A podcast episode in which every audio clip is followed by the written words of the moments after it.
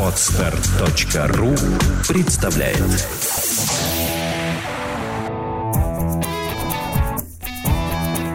Проект «Чувство покоя» представляет Александра Иванова и Андрей Капецкий в лучшем психологическом подкасте «Психология, мифы и реальность».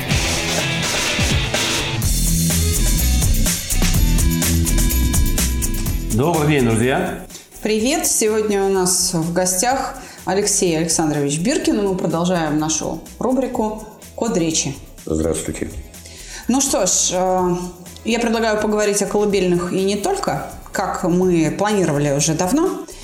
И начнем мы вот с чего. Я знаю, что в 2012 году по просьбе одного из, кстати говоря, крупнейших немецких издательств в Германии, оно называется Ламберт Академик Паблишинг, была издана книга. Называется она «Я понимаю речь». Это книга на русском языке, в которой изложена, в общем-то, Алексей Александрович, ваша методика ускоренного обучения пониманию речи с помощью тех самых компьютерных технологий кода речи, которые вы создаете как программный продукт. Книга эта предназначена, как я понимаю, для мам и малышей. Ну, для дошкольных э, каких-то там э, воспитателей и так далее. Все правильно? Да. Ну, наверное, Так. только работников дошкольного образования, да? И начальной школы тоже. начальной школы. Да. Ну, в связи с этим не очень понятно, почему, в общем-то, э, среди, ну, в бытовой какой-то вот практике, когда здесь мы в России учим э, малышей русской речи, она, в общем-то, книга рассчитана на широкую такую э, аудиторию, а почему она вышла в иностранном издательстве это?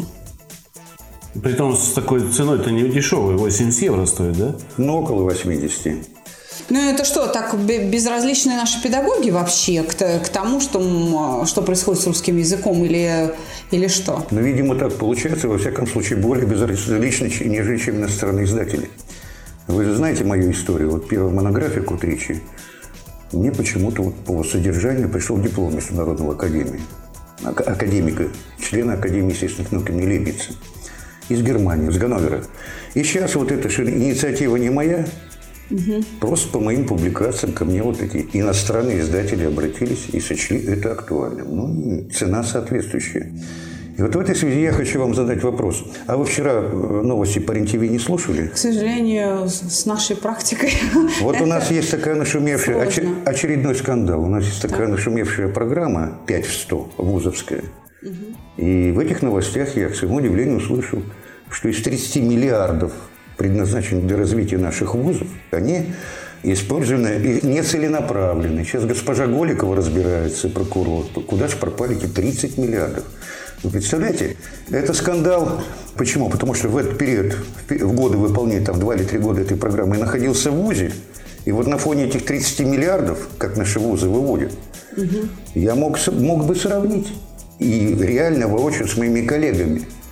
То есть у вас была технология, которая позволяла за маленькие деньги из этих 30 миллиардов по- сделать очень большую научную работу по, в сторону речи. Практическую работу. Ну, ну вот Да. в смотрите, сторону э, речи, да, лю- людей. А я- есть, чтобы, а я на чтобы поднять уровень языка настолько, чтобы э, и учебники, и доступность материала была такой, чтобы все-таки пять наших вузов попали в сотку мирового рейтинга. Ну, я начнем- правильно понимаю? Начнем, это не панацея, но это один из факторов, как я понимаю эту реформу. Со всех вузов России Так. собирается самое разумное, доброе, вечное, компилируется, анализируется И внедряется. и внедряется. Каких денег это стоит? Вот в этой же программе, вы посмотрите, этих не Сахалин, вы знаете, не Коми, Ну да. Э, Программа это, это по, по всем регионам России, по будущим поколениям, это на- намного страшнее вещи.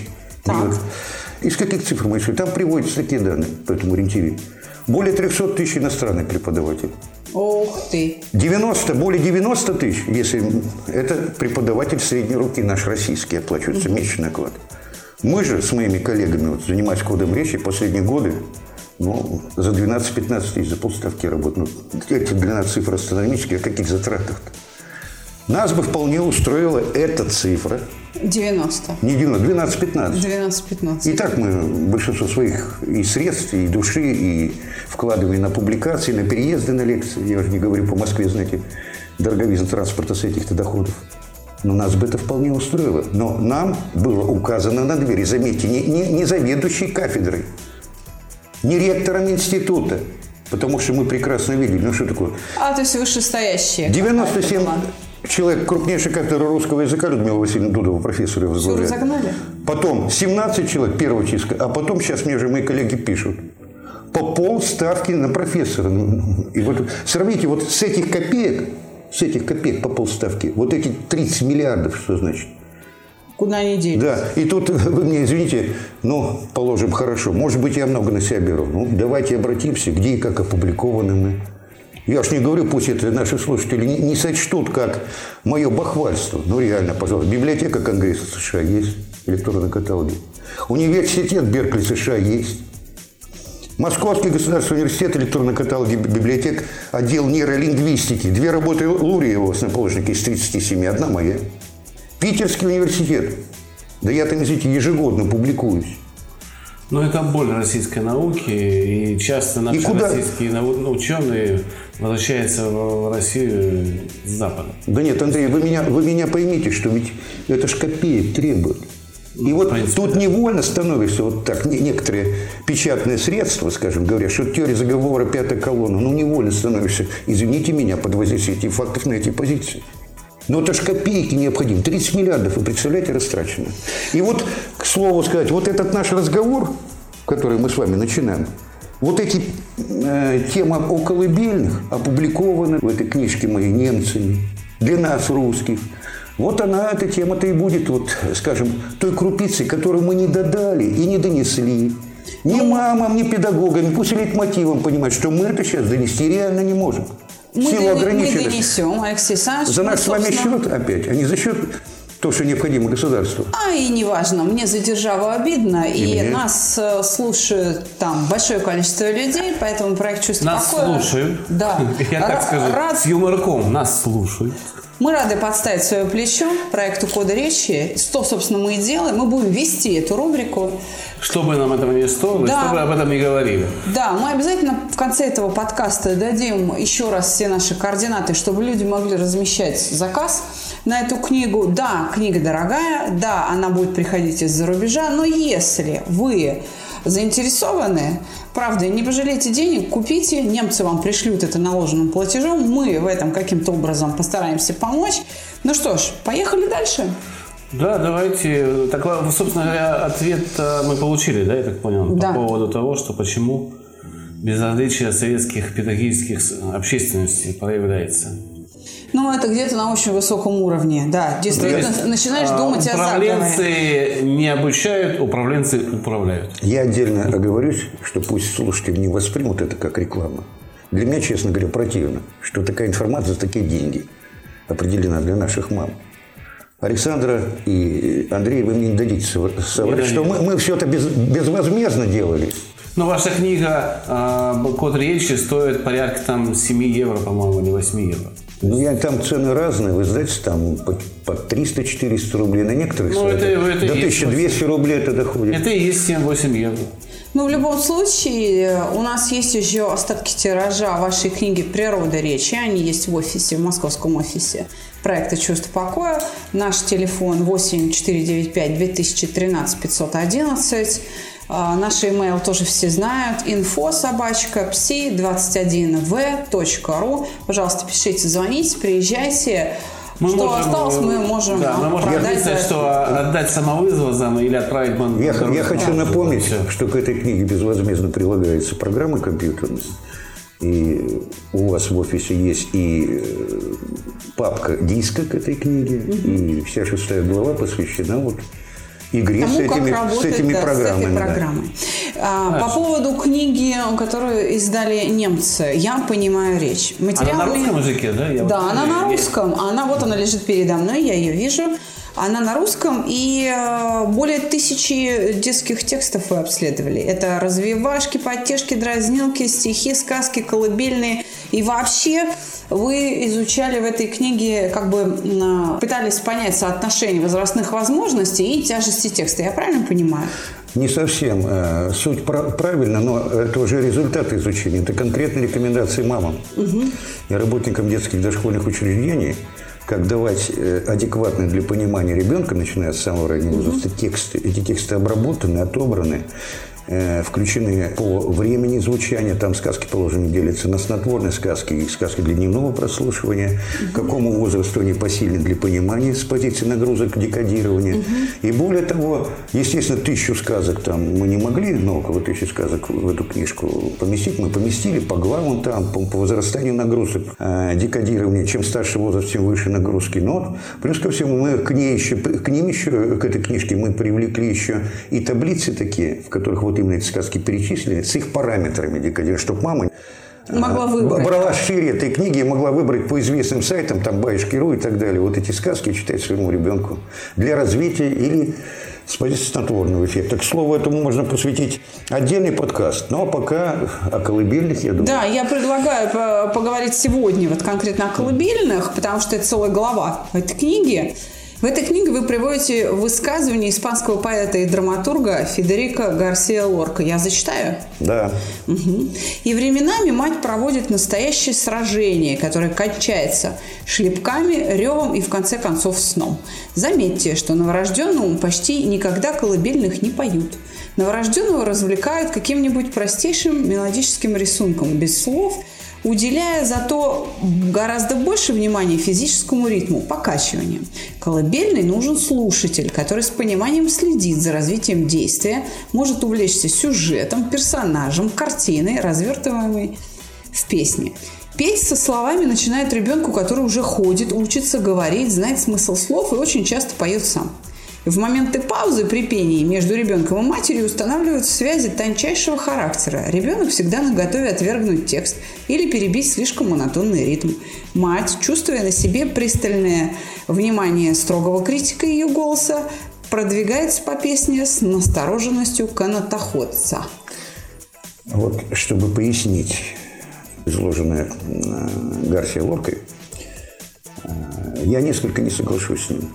Дело в том, что с момента появления на свет нервная система ребенка начинает привыкать к звукам, к сигналу. Угу, согласна. Она начинает декодировать сигналы, пока их не понимает, но уже клиширует.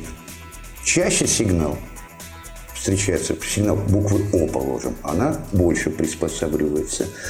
В речи реже сигнал буквы Ш или С она меньше приспосабливается и уже резервирует для декодирования этих сигналов больше или меньше количество нейронов. Угу. И теперь представь себе, что если у нас вот эти низкочастотные кванты букв будут поступать несколько чаще. Это принцип колыбельной песни. У ребенка начинает наступать торможение. За счет декодирования возникает снотворный эффект, и он быстрее засыпает. Согласна. Вот в этой связи это несколько розница со сценкой Гарси Лорка. Вообще-то очень красочно, я его привел весьма. Угу. И вот, э, скажем, там я в книге упоминаю то, что вот этот лечебный эффект на базе одной из тюменских поликлиник, это когда профессор Карбулатова, доктор филологических наук, проводила исследование, насколько там заболеваемость детей падает.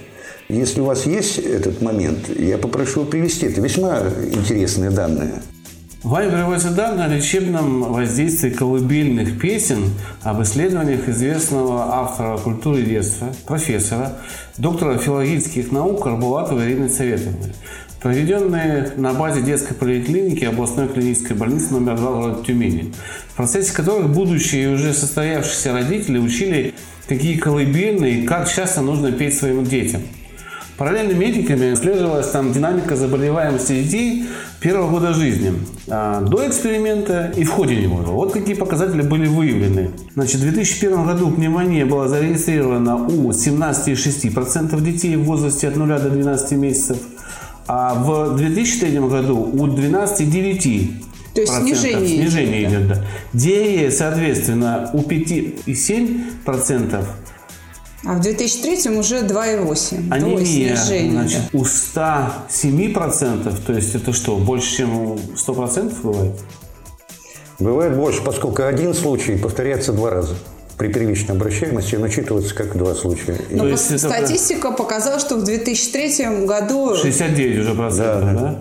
В этой связи хотелось бы услышать от вас, можем ли мы научить наших мам без использования компьютерных программ научиться оценке и отбору наилучших текстов э, для колыбельных песен? Или, может быть, они могут сами как-то ну, сочинять это? Потому что, смотрите, ведь вообще рекомендуют вообще, если мамочки интересуются колыбельными песнями, им обычно рекомендуют петь 2-3 раза в день, неважно какие песни, лишь бы монотонные. И самое главное, чтобы был мягкий голос, нежное звучание там. То есть считается, что ребенок реагирует как бы не на э, нагрузки декодирования, да, а на именно вот на лиричность исполнения, там, на все вот эти вещи. Ну, давайте начнем с того, ну, возьмем дитё в возрасте двух-трех месяцев. Он еще о лиричности вообще ни о какой не имеет представления, просто воспринимает сигнал. У него сознание развивается. Но я абсолютно правильно становлюсь на вашей позиции, что вначале нам надо обозначить общие рекомендации, какие существуют. Да, как вот, э, если нет программы кода ну речи, вот, нет книги, как Ну вот в печати, в печати значит, угу. кода речи мы коснемся. Вот вначале до кода речи, как рекомендовано абсолютно правильно. Исполнять колыбельно нужно 2-3 раза в день сразу после кормления. Пишут так. А продолжительность каждой песни должна составлять около 10 минут. Так. Ну, там, видимо, по эффекту, как ребенок заснул, не уснул. Александра, как мама это понимает. Конечно. Да и, ну, есть да. люди, кто за 3 минуты засыпает, а есть кто за 20 минут не да. может заснуть. Это не значит, что нужно специально подбирать какие-то длинные заунывные песни.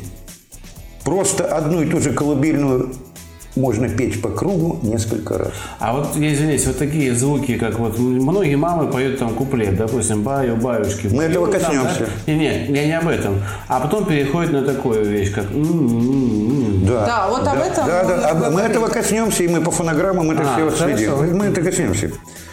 А, кроме этого, вот такие рекомендации существуют. Пение колыбельной преследует единственную цель – усыпить ребенка. Поэтому мелодия используется однообразно, зачастую монотонно. Вспомните о монотонии сигнала, мы говорили. Да, да, да, мы много говорили об этом. При этом вовсе не обязательно обладать отменным голосом или безупречным слухом. Ребенок все равно реагирует прежде всего на тембр голоса, на мягкость исполнения, лиричность звучания, и по большому счету ему все равно, кто поет для нее колыбельную, мама, папа, бабушка или дедушка. Главное, чтобы от души. Заметьте, это рекомендация из печати, не моей. То есть это, вот, То есть это прям действительно так вот пишут? Ну, вот так пишут, да. Вот так печать это, ну, в смысле, где-то распространяется среди э, людей. Ну, такие рекомендации существуют, да. приняты. И, собственно, mm. против них мы ничего иметь не, не можем. Единственное, что, да, ребенку до поры до, поры, до времени э, безразлично, кто для него поет колыбельного. Александр как мало да. согласится. Да, да, определенно. А потом весьма разборчивым становится. Это тоже надо учитывать. Так вот, давайте мы попытаемся как-нибудь с вами ну, разобраться. Да, давайте. Это... Как, же, без, как же без компьютера момент? Как, какая, да, какая э, снотворная обладает наибольшим, э, то есть... Э, какая буква? Какая колыбельная имеет а. наиболее выраженный снотворный эффект? Как понять маме? Ну, я думаю, что это от букв зависит. Без помощи программ кода да, речи. Без помощи программ. На слух. На вот слух. давайте мы посвятим этому и дальнейшую часть нашего изложения. Мы много говорили о коде речи. Я думаю, если наши мамы знают 33 буквы, то как-нибудь 11 низкочастотных букв для анализа текстов колыбельных песен они запомнят. Так, давайте их назовем. Давайте их назовем. Это Ч, Б, Г, Ж, Ш, Щ, так. Ю, Х, Э, С и Ф. Вот так. Это наименее частотные буквы в русской речи, к которым ребенок уже привыкает э, с периода там, кормления грудью. Наименее встречающиеся. Наименее встречающиеся. Да. И вот именно передозировка этих букв в тексте вызывает мощное да. снотворное свойство, не всех остальных.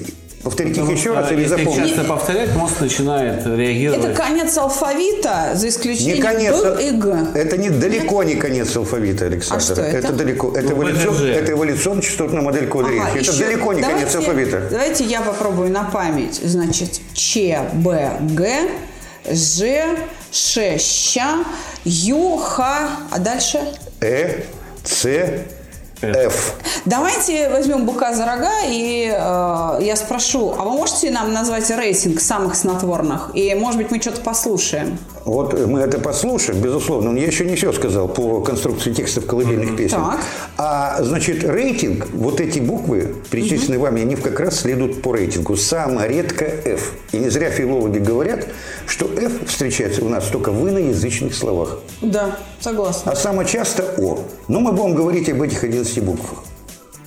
Это первое. И второе, относительно конструкции текстов колыбельных песен.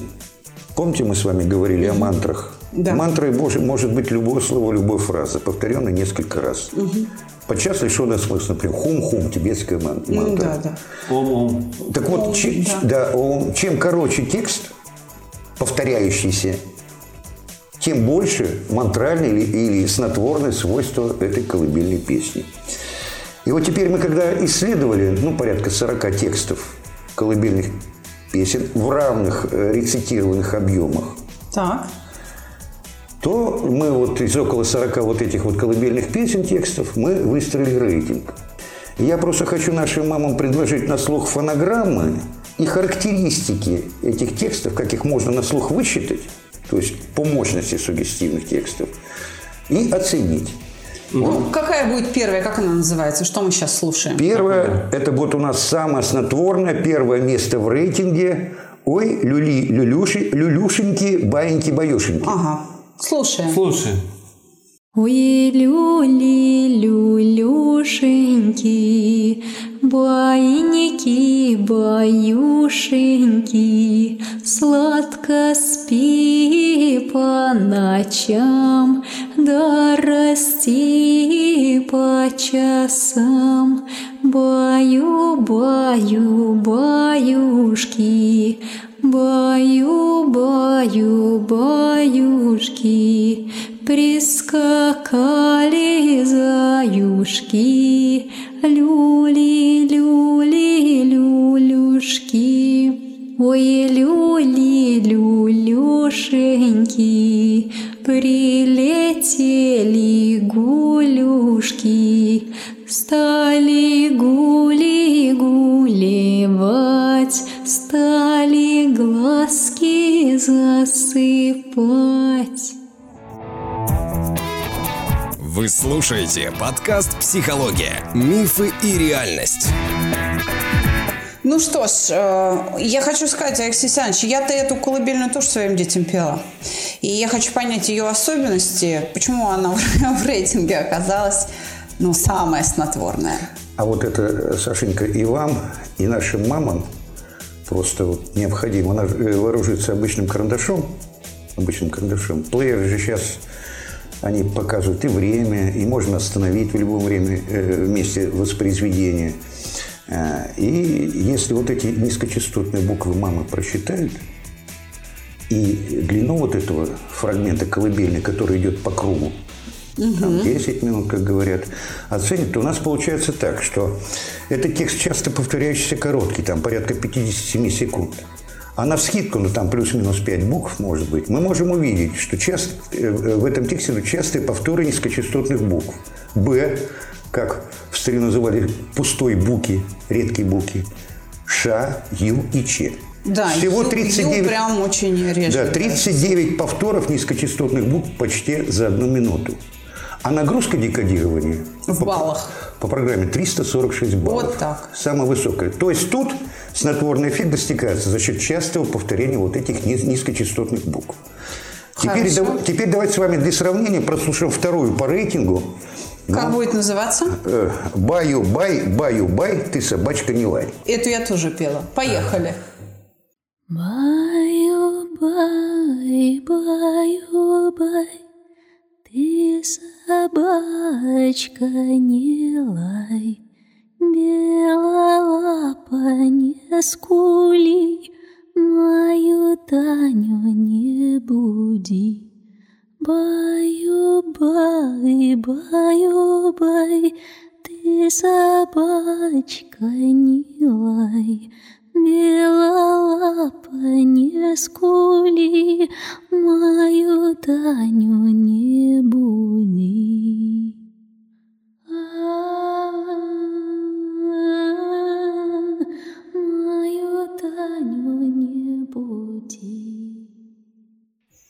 Ну что ж, давайте теперь особенности и этой колыбельной. Кстати, она мне больше нравилась, но если бы я знала, что снотворный эффект у люлюшенек а, выше, я бы, наверное, Лилюшеньке пела чаще. Я думаю, что ты просто сама заснула. Ну, это от вкуса. Это от вкуса мамы. Он, прям с языка у меня снял. Так, про баю-баюшки, про собачку не Посмотрите, лай. вот Поехали. здесь текст тоже часто повторяю, повторяющийся короткий, 47 секунд. Но здесь частые повторы можно отметить низкочастотных, только Ч и Б, опять-таки пустые буквы. Так, Всего 14 повторов. В прошлый раз у нас было 30, э, 14 повторов за одну минуту. В прошлый Так. раз у нас 39, а здесь 14 повторов. понятно. Вот. Но здесь мы наблюдаем частые повторы высоко- и среднечастотных букв, которые нервная система ребенка переносит, лучше воспринимает. Но, э, в частности, в коротком сочетании «ла». Да, да, да. Ла да, там да. после ла, ла, ла идет. А нагрузка декодирования вот против 346 баллов, 307 баллов у этой Ну, песни. это То есть довольно высокое тоже. высоко, но это две самые рейтинговые по нагрузкам, самые снотворные колыбельные песен. Так, давайте среднюю снотворность Средний. Вот у берем. нас рейтинг вот это самый снотворный, а теперь средний снотворный. Средний, Обозначим да. их так. Какую будем слушать Вот сейчас? давайте мы послушаем с вами «А, баиньки, баиньки, купим сыну валенки». О, да, роскошная песенка. Слушаем. А баиньки, баиньки, купим сынку валенки, купим сынку валенки, бегать по заваленки, оденем на ноженики, пустим подорожники, будет наш сынок ходить, новые валенки носить. Ну что ж, средней снотворности баиньки-баиньки купим сыну валенки мы сейчас послушали. Давайте поговорим об особенностях этого. Опять-таки, давайте рассмотрим его в сравнении этого текста Так. с предыдущими двумя. Ну, во-первых, этот текст всего 33 секунды. Ну, посмотрите, почти в два раза короче, чем остальные. Точно. То есть, в плане мантральном он вроде как должен действовать сильнее. Да, он Чем- там вообще четверостишье. Да, да, да. И того меньше, по-моему. Ну, где-то Ну, да. четыре- четверостишие. Но посмотрите, в этом тексте очень редкие повторы низкочастотных Ж, Х и Б. Опять-таки пустой буквы. Всего, вот если мама возьмут карандашик, посчитает, всего 9 повторов низкочастотных букв за, за 33 секунды. Ну, там плюс-минус две буквы, я на вскидку это Хорошо. вот. Или таким образом, ну, если текст будет рецитирован, за минуту это будет 18 повторов. Так. Помните, сколько у нас э, в в предыдущих случаях? Я я сейчас помню, сейчас, сейчас, сейчас я 39. скажу. 39 самый первый был, да. Вот, и, то есть явно уже, Два да? раза меньше. В, в Да, два раза. Да. Вот. И плюс ко всему, посмотрите, здесь идут более сложные э, конструкции, повторяющиеся на высокочастотных и среднечастотных кодах, о которых мы не упоминали. Посмотрите, инки, валенки, купим, окончательно там женьки, ить.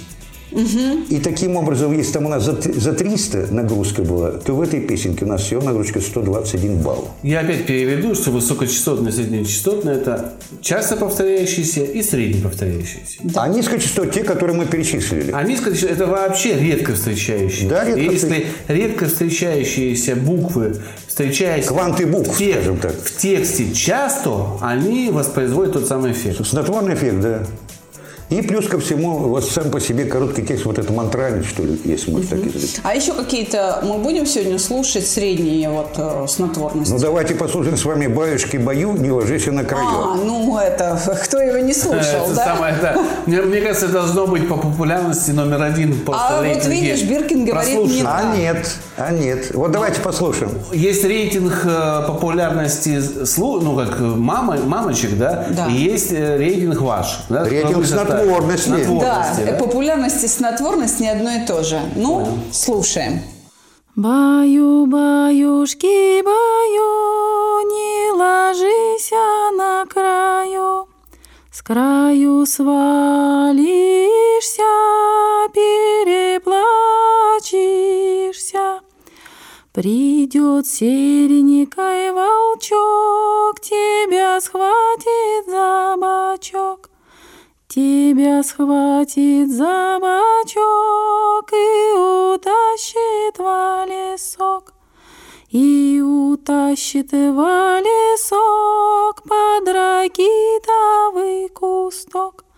Где волки воют, детям спать не дает. А, Мы не будем слушать всю мелодию. Вы наверняка можете найти эту мелодию всю полностью в интернете и проверить э, следующую информацию, которую будет сейчас говорить наш уважаемый гость. Ну, что скажете об этих особенностях э, Ну, ну, этого очень текста? Ну, ну вот смотрите, во-первых, вот тут текст, текст, он где-то 7 минут 54 секунды идет. Длиннючий. длиннючий. То есть уже о мантральности никакой речи нет. И то есть тут текст садится по своим снотворным качествам. Но тем не менее в нем есть частые повторы низкочастотных букв Ч, Ш, Ю, Г и опять-таки тот же самый пустой букви. Но не реже идут, и вот этот текст, который, э, скажем, э, насыщен уже смыслом, каким-то вот несколькими куплетами своими, он ломает его мантральность, снотворность. И то есть, если, конечно, у ребенка более старшего возраста э, возникает потребность в каком-то смысле, тут, конечно, этим текстом пренебрегать нельзя. Но для закачивания маленького он, к сожалению, будет слабже. И таким образом, вот э, смотрите, как у него идут, вот если мы по минутам посчитаем, как у него идут минуты по порядку, вот из этих 7 минут. Первая минута 28 повторов. Так, Вторая минута 40 повторов. Так. Третья минута 32, четвертая 46, пятая 55, шестая 26, седьмая 35, восьмая 39. Вроде по минутам, если каждый куплет мы возьмем по кругу прокрутим, она будет мощная. Это будет мантрой. А в совокупности все эти сугести... э, сугестивные, виноват снотворные качества текста, они э, уменьшаются. А сколько баллов получила? 151 балл, несколько побольше, чем предыдущий мы слушали, но 151 балл. Ну, это средняя снотворная песня. Что я а, предлагаю? Мы сейчас обсуждали фольклор. Верно? Да, да. Ну, с- в общем-то, с наторным эффектом, я надеюсь, обладают и современные какие-то. А Колыбельные-то написаны, и там, не знаю, Пушкин писал колыбельные, да, современные а, какие-то композиторы, поэты пишут колыбельные песни. Это Вот. вообще популярный жанр, мне кажется. Ну, Нет, извините, передача «Спокойной ночи, малыши» тоже начинается с колыбельной песни. Телевизионное шоу. Из, мы все на нем выросли. давайте на этой песне остановимся. Про нее поговорим. неё поговорим. Отлично. Вот, э, Спи, спи моя радостью сни, да, верно? «Спи, моя радость сни». Вообще, начнем э, с того, что существует несколько вариантов текста исполнителей. Ну, возьмем один из этих текстов и фрагмент. Так вот, что у нас получается по этой песенке. Она у нас получается, ну, сразу, всего 34 балла нагрузка. Ну, то есть она То есть, то, то- то есть для взрослого она, безусловно, колыбельная с позиции наших культуральных представлений, а для ребенка она, увы, оказывается, не такой. А почему? Вот Она лирическая, но не колыбельная. она лирическая. Вот возьмем э, первая, вторая, третья минута, у нее так всего, с этими там категориями. 18, там, 30. Да, да, да, низкочастотных, 40 там. 40, да. А тут, смотрите, первая минута, ну, скажем, э, текст ее в различных интерпретациях мы можем видеть от полутора до четырех минут, там, в исполнении Алсу и других. Масса же мамы могут найти в интернете этих вариантов. Но получается так, у нас первая минута всего 9 низкочастот. Так, Вторая всего 8, ну, третья чуть больше, 11. вот так. Ну что, давайте послушаем.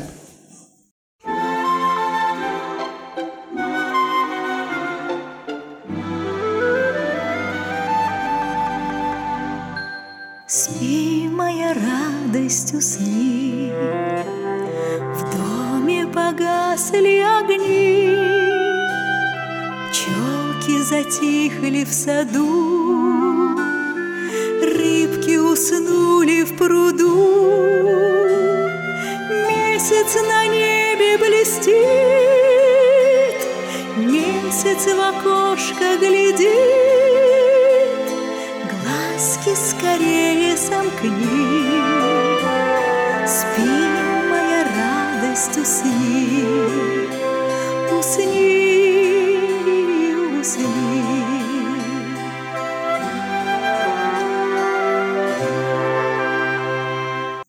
Слушайте, ну, мне кажется, народный круче, чем э, современный. Для кого они вообще эти современные? А давайте я вам приведу- для детей. топ-10 вот из моей выборки колыбельных Давайте. песен. Я просто перечислю их. Мы- Перечислите просто их названия, чтобы Итак, мамочки могли их скачивать. Некоторые из них мы знаем. Ой, Люли, Люлюшеньки, баньки, баюшеньки. Так. Первое место. Баю, баю, бай, которым ты собачка не лай.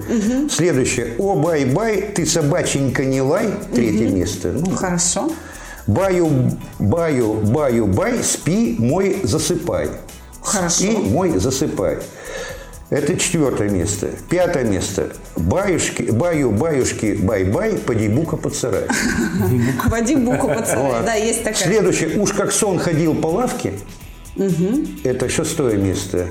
Дальше. Колыбельная песня «Тишину стерегут фонари» из кинофильма «Фантазия Веснухина. Ага. Все-таки есть, Есть. что-то Следующее. Ай, качи, качи, качи. Прилетели к нам грачи. Опять народная. Я ее очень любила Вот. своим детям петь. Вот. Дальше «Спи, дитя, усни» девятое. И десятое «Лев Мэй, баюшки бою» его колыбельная. Вот топ-10 из 40, которых мы обследовали. Ну, вышло много. А э, этот рейтинг есть на каких-то ресурсах в интернете? Может быть, на сайте баюшки.ру он есть, нет? Нет, это есть в моих публикациях, вот то, что я на кафедре филологии публиковали в наших ежегодных конференциях, филологическая наука, школа диалог и сотрудничество. И в книге моей я понимаю речь. То есть, если прогуглить, то можно найти ваши в научных публикациях. Конечно, Окей. конечно. Хорошо. Ну, давайте рекомендации тогда по поводу показаний для предпочтения какого-либо Ну, текста. ну, Че- чем нужно руководствоваться? Ну, во-первых- Вот так вот, как Капецкий любит. Один, два, три, четыре. О, да, вот это вот мое. Один раз Давайте, четыре. Это хорошо. То, что, то, Андрей- что я обожаю, а от Саши иногда не, не получаю. Так что меня- воспомните мое желание, пожалуйста, От меня всегда. Итак, вот дополнение тем, с которыми мы согласны общим рекомендациям, которые мы упоминали ранее. Ну, во-первых, здесь важно помнить тип высшей нервной деятельности и темперамент ребенка и мамы. Э, И следует помнить, что эта мама каждая должна индивидуально свое дитё оценить, и что э, наиболее устойчивым нагрузкам является вот это снотворным сангвиники, наименее холерики. Флегматики и меланхолики обладают средней чувствительностью. То есть сангвиника сложнее усыпить, чем Конечно, холерика. конечно. Холерика легче усыпить легче. вот Вот этими этим- э, да, да, самыми, э, то, что Да, мы назвали да, да, ба- да, баюшки да, боюют, да? Вот, плюс ко всему, чем сильнее тип вышения деятельности, о чем мы сказали, тем очень должен быть текст по своим нагрузкам. Также это важно для мамы, чтобы она не засыпала раньше малыша. Это, традиционно для каждой мамы. Поехали дальше. Третий совет какой у нас будет? Ну, следующее. Зас- засыпания ребенка зависим от его эмоционального состояния степени утомления. С другой стороны, период бодрствования матери в процессе исполнения колыбельной песни также зависим от данных факторов. В этой связи возникает необходимость индивидуально в каждом случае подбора песни с учетом того, чтобы мама опять-таки не засыпала раньше малыша через силу. Эмоционально все должно открашено. Ребенок чувствует, и когда мама начинает носом плевать, Следующее, и, пожалуй, главное, что по мере взросления у ребенка возрастает интерес к содержанию колыбельной песни. Ну и опять-таки здесь имеется необходимость под- подбора текста как с позиции нагрузок тикетирования, так и смысла. И тут уже мамочке надо взять карандаш, потому что посчитать эти низкочастотные, высокочастотные буквы и ориентироваться, естественно, сравнить с состоянием ребенка. Я понимаю, это немножко кропотливо, но, например, при подсчете вот этих песен без программы, это меня ну, буквально заняло 30-40 минут. Я думаю, каждая мама своему малышу может. Ну, или она может купить книгу Биркина «Я понимаю речь». Долго, Там все есть. долго стоит. Лучше ребенку колготки купить. Я вернусь к своему вопросу. Мы его почему не задели. Все-таки вот монотонность э, голоса, а, когда нету звука. Вот это она может служить колыбельной? Андрей, конечно, вы же видели э, в процессе вот этих фонограмм, которые там и у, и а, протягивается, ну и а протягивается, это высокочастотные коды. И вот тут я задаю, а почему э не протягивается, а когда, э, положим, докладчик говорит, тогда, знаете, скатываться, э протянул и потом пошел. Э, с- э, э, э, самое, самое низкочастотное гласное – это кнопка сброса для нашего мозга. Он дает, э, скажем, э, возможность за этот период времени восстановить э, свою нервную систему для речи воспроизведения. И у нас редко задействуется ресурс. Знаете, мы же сейчас слушали в формате MP3, правильно? Да. А как вы к нему относитесь? Ой, это интересная история. Эта история начинается с, с австралийского врача-психиатра Джона Даймонда, известный психиатр. Ну, в литературе пишут так, что вообще-то MP3 формат записи, он, скажем так, э, записывается только, записывает только 20-30% естественного сигнала. Естественно, это сделано Да, ну, он в коммерческих правда. интересах, чтобы больше информации. Все остальное наш мозг достраивает. И вот в этой связи вот этот австралийский психиатр Джон Даймонд, он начал своих пациентов вводить на концерты камерной музыки. Это я от знакомых, кто с ним работал, знает, и не из печати, скажем так. И Живой звук. да, на живой звук, но на камерную музыку, на кон- концерты классической музыки. И что ж вы думаете, у всех он поголовно начал замечать улучшение психического состояния. Ну, поскольку посещение концертов – это весьма накладно, он думал, тогда я сокращу расходы своей клиники. Поставил MP3 проигрыватель, и тем самым президент начал демонстрировать их в условиях ну, каких-то комнат психологических разгрузок. Они работают. И у пациентов начало возникать ухудшение состояния здоровья под воздействием этого MP3 формата. Тогда Джон Даймонд э, решил заняться этим вопросом и разработал собственный цифровой формат. А, Попробовал его не только, ну, видимо, как я понимаю, я исследовал эти все произведения записанные и нашел одну единственную разницу такой, то, что вот произведения, записанные в этом цифровом формате, они больше по объему информации, ну, чем в MP3 формате. То есть сигнал просто, естественно, более подробно, более приближен к естественному сигналу. Так. Он попробовал эти все, э, скажем, э, свои наработки на фигуристах, которые Так. выступают. Потом, к, к слову, задайте себе вопрос, почему фигуристы у нас не выступают под песни, а только под, под музыку, потому что дезорганизуют об этом Да. говорили. Он попробовал на спортивных танцорах, которые резко улучшили свои результаты Так. резко улучшили свои результаты.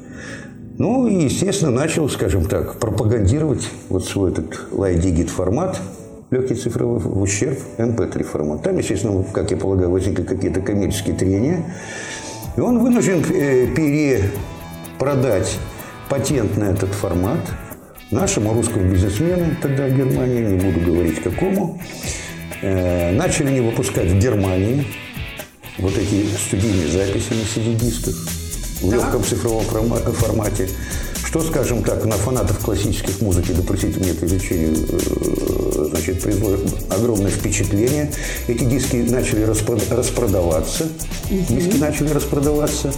Пошел бизнес лазерные. Ну, естественно, а как же этот наш русский бизнесмен полностью патриот, а ну-ка дай-ка я попробую в России эти вещи. Ну, пришли сюда, в Россию, у нас, видимо, менее тонкие ценители, нам большая разница, 150 или 300 рублей платить за диск.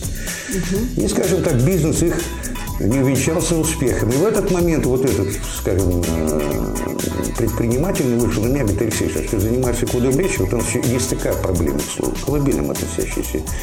Ведь э, э, ребенок, находящийся в помещении, он постоянно ощущает эхо от стен.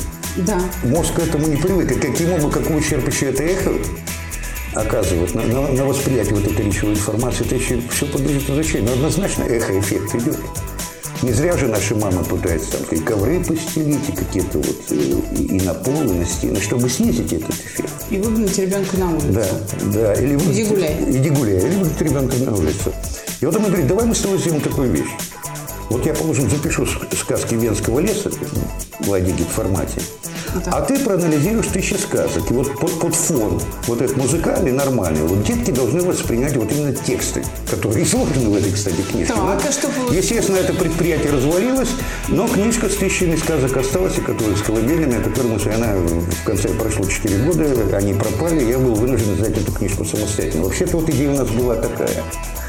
Ну, а лайдигит формат, конечно, и MP3 формат, я считаю, это вопросы психопрофилактики, они подлежат просто серьезнейшему изучению с позиции воздействия на психику. Хотя в литературе есть такие данные, что MP3 формат, он дезорганизует работу нервной системы.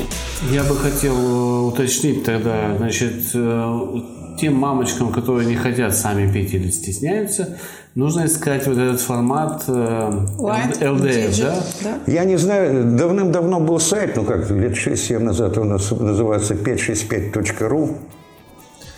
565.ru. Там где-то, по-моему, и мой фрагмент есть помещен. Ко мне отнеслись с пониманием. Но начнем с того, что авторами это понимается несколько с иных позиций Ладигит формата. Они мной понимаются как физиологами. Ну, скажем, это ну, смотрение этих авторов. Но, безусловно, целесообразность приближение вот этих искусственных сигналов к естественным сигналам, я вижу почему. Вот именно это вопросы психопрофилактики, вообще сохранности психического здоровья. Смотрите, вообще, как я понимаю, с колыбельных песен начинается формирование э, ну, музыкальной культуры ребенка, его пристрастий, вкуса музыкального. Хорошо, а дальше как? Вы же изучали и другие музыкальные произведения, правильно? Но не только. И о чем исследования говорят? Ну, начнем с того, причем не только музыкальных, но и художественных произведений, что вот современные, скажем, жанры искусства, они э, в своей основе, мы получили в этой связи абсолютно убедительные данные, они, в общем-то, основаны на физиологии восприятия. Вот если мы открутим, в ретроспективе оценим прошедшее время, где-то 71-72 год, вот как раз вот на период моей юности, в то время учился на первом курсе военно-медицинской академии. И тогда начал зарождаться хард-рок. Так, да. Хард-рок. Ну, что это такое? Deep Purple, Led Zeppelin. Led Zeppelin, Black Sabbath. Это вот куски монотонного сигнала музыкального. Причем, значит, такие продолжительные куски. Мантральные. Да, мантрально-музыкальные куски. И вот когда мы обследовали, вы помните, я говорил, вот, художественное произведение Джона Даймонда, вот эта его композиция номер 12 компьютерной программы, в сравнении с другими. Когда мы исследуем музыкальное произведение, классику с современными поп и рок произведениями, мы увидели, что вот эти современные произведения, как художественные, так и э, музыкальные, они попадают вот в эту десятку. 2100. Причем, заметьте, как по световому сигналу художественному, Так. так и по звуковому сигналу. А этот участок вот сигнала, подобно последствию, он именно формирует состояние эйфории, удовольствия. Ну, да. И это в программах. Причем, вот если мы будем касаться музыкальных произведений, мы это делали с дискретностью 1,47 секунды. Почему больше мы не могли? Потому что просто не позволял компьютер вычислить. У нас и так произведение 8 минут, компьютер То есть- обрабатывал по программе э, час целый. Это со Светланой Леонидовной Рыбаковой, кандидатом медицинских наук, материалы опубликованные нами. Мы производили исследования. И вот что же у нас получается? У нас получается, что именно вот в этом участке через полторы минуты восприятия произведения оценили, возникает вот эта десятка, точка кульминации. Точка кульминации. Ну а потом, естественно, если человек без смысла, мы же на английском языке эти вещи в то время и многие не понимали, слушали, испытывают удовольствие, на, на носилки этого удовольствия ловят этого человека. И получается так, что если бы наши физиологи, педагоги задумались то, что просто ловят вот этом состоянии эйфории, которое возникает за счет нагрузок декодирования, может быть, и не действительно у нас была бы группа не Purple, а пурпурнищая под цвет флага Советского Союза. И сейчас бы Положим, в таких передачах, как «Голос», большинство хитов или этих произведений звучало не на английском, а на русском языке. А тоже речь идет о языковой культуре, о сохранении языка. И в этой связи я бы очень хотел, чтобы, ну, скажем так, в заключение нашей передачи мы все же послушали вот этот пример, скажем, 3-4 такие вещи музыкальные, они формируют целую музыкальную культуру. Вначале э, хард-рок, потом, значит, металлический рок, а сейчас и рэп. А почему рэп? А рэп такой же, я так понимаю, монотония. Александр, а вы помните, мы исследовали ваше чувство покоя? Да. И я сказал, Александра, значит, чистота, чистота, надо сбросить чистоту при изложении этого текста. Почему? А рэп – это скороговорка. Это нарога- на- наращивание нагрузок декодирования. Та же самая эйфория возникает. Это не мы, это молодежь им придумала. Ну, мы-то прислушались к вам. И у нас-то э, текст, он, э, он, Да, в общем-то, да. небольшой, он на 22 минуты растянут. А рэперы таким образом, пренебрегая кодом речи, просто увеличивают частоту, извините, ловят кайф. И вот вам Да. новый, науч- новый музыкальный рэп. На, на чем? На основании именно физиологии. Вот в этой связи я хочу привести пример, и чтобы кодой нашего подкаста было. Посмотрите, композиция «Дым над водой», Purple, 71-72 год. Там же вначале идет исполнение композиции, а потом вот эта аудитория испытывает эйфорию, идет продолжение уже ман- мантры, уже аудитория эту мантру произносит. Самая настоящая медитация, а не прослушивание песни. Вот так, я считаю, нам навязали культуру без знания физиологии чуждую, вне русского языка. Ну, давайте послушаем. Давайте. This may seem like a devilish ploy, but it's one way to bring the proceedings to an end.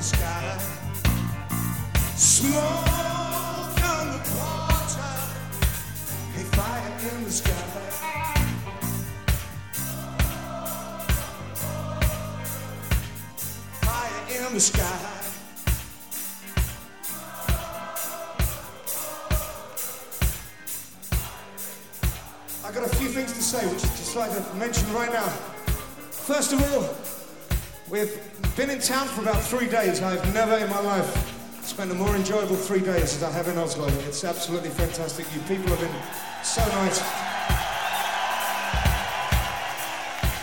I've been drunk from 9 o'clock in the morning till 9 o'clock in the morning because you've all been buying me drinks.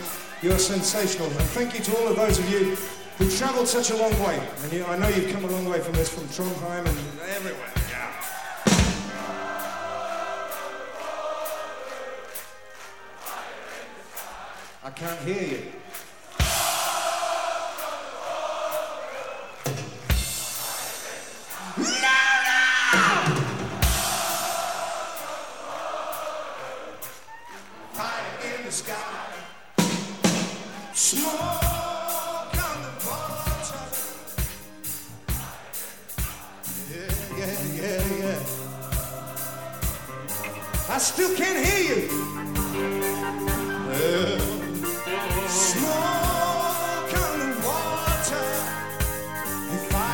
sky. Smoke, smoke.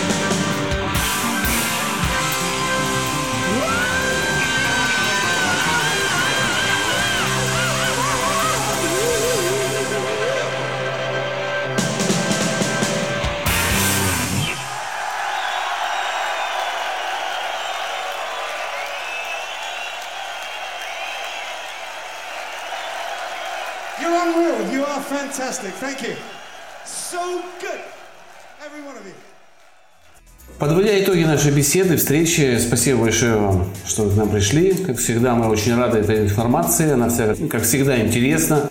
Как всегда, будет сейчас вызывать много споров, потому что никто не задумывался, а, что MP3 формат урезает звук, и это влияет на нашу физиологию.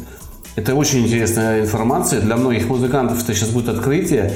И непонимание у них некоторых э, вещей в том смысле, почему моя композиция не популярна, лежит и в этом формате. В том числе потому, что в MP3 она Ты, конечно же, вот последняя информация о известных роковых группах, о рэперах, да, то, что мы говорили. А, Мне кажется, ну я вот вырос, да, на, в общем-то, роке таком, то есть Deep Purple, да, Led Zeppelin, и для меня сейчас это некое открытие, что я рос на мантрических э, Мантры, мантральное восприятие, медитация. восприятие, да. Вот. Но я понимаю, что цифровые наркотики все-таки есть. Есть. Как бы это сейчас не звучало м, шокирующе, но они есть, только не те, которые вам впаливают за много денег, они лежат в другой плоскости.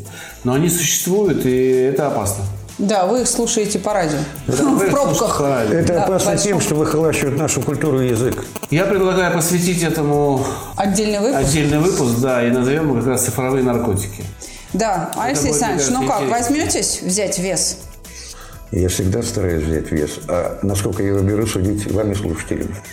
Я думаю, что нас поддержит аудитория наших подписчиков. Давайте готовить подкаст о цифровых наркотиках. Давайте. Спасибо, что пришли. Всего доброго. Всего До доброго. свидания.